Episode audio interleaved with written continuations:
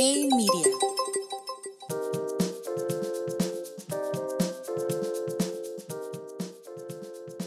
Hey, soy Gerardo Vázquez y esto es Que Mercados Daily por Hey Media. Y empezamos con que la OTAN llegó a un acuerdo con Turquía para que permitiera el ingreso de Suecia y Finlandia al bloque militar. El secretario general de la OTAN, Jens Stoltenberg, celebró el acuerdo entre los tres países, luego de que se firmara un acuerdo de colaboración de seguridad y lucha contra el terrorismo. Para dar contexto, Turquía había bloqueado la incorporación de ambos países, pues los acusaba de dar refugio a activistas kurdos, que son considerados terroristas por el gobierno turco, por lo que ahora se intensificarán los esfuerzos de extradición de los presuntos guerrilleros. Como resultado, la eliminación del veto abre el camino para que integren el bloque militar de la OTAN y quede conformado por 32 miembros, robusteciendo la alianza militar más poderosa de todo el mundo.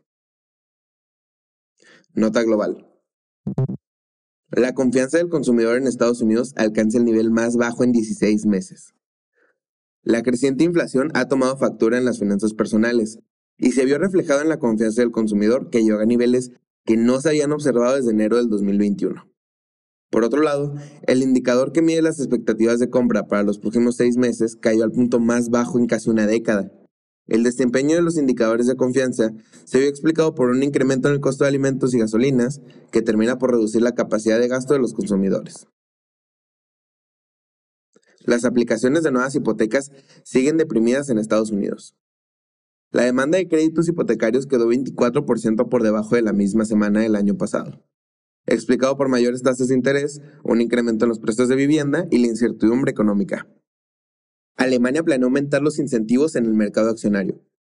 Los reguladores planean reducir el monto de capital mínimo requerido para realizar ofertas públicas iniciales de acciones, así como ampliaciones a los beneficios fiscales, en un esfuerzo por intensificar la colocación de valores. Nota México. En mayo se perdieron poco más de medio millón de plazas laborales. De acuerdo con la encuesta nacional de ocupación y empleo, la tasa de desocupación se ubicó 3.3%, quedando por encima de lo que esperaban los economistas y marcando un incremento de 30 puntos base contra lo reportado en abril. Esto se dio como resultado de la caída de más de 518 mil plazas en el mes, de los cuales casi el 60% vino explicado por las actividades de agricultura, ganadería y pesca, borrando parcialmente la fuerte creación de empleo que se había registrado en los primeros cuatro meses del año. Como resultado, en el 2022 queda un balance acumulado de 202 mil plazas creadas. S&P Global Ratings ajustó las perspectivas de alfa al pasarlas de estables a positivas.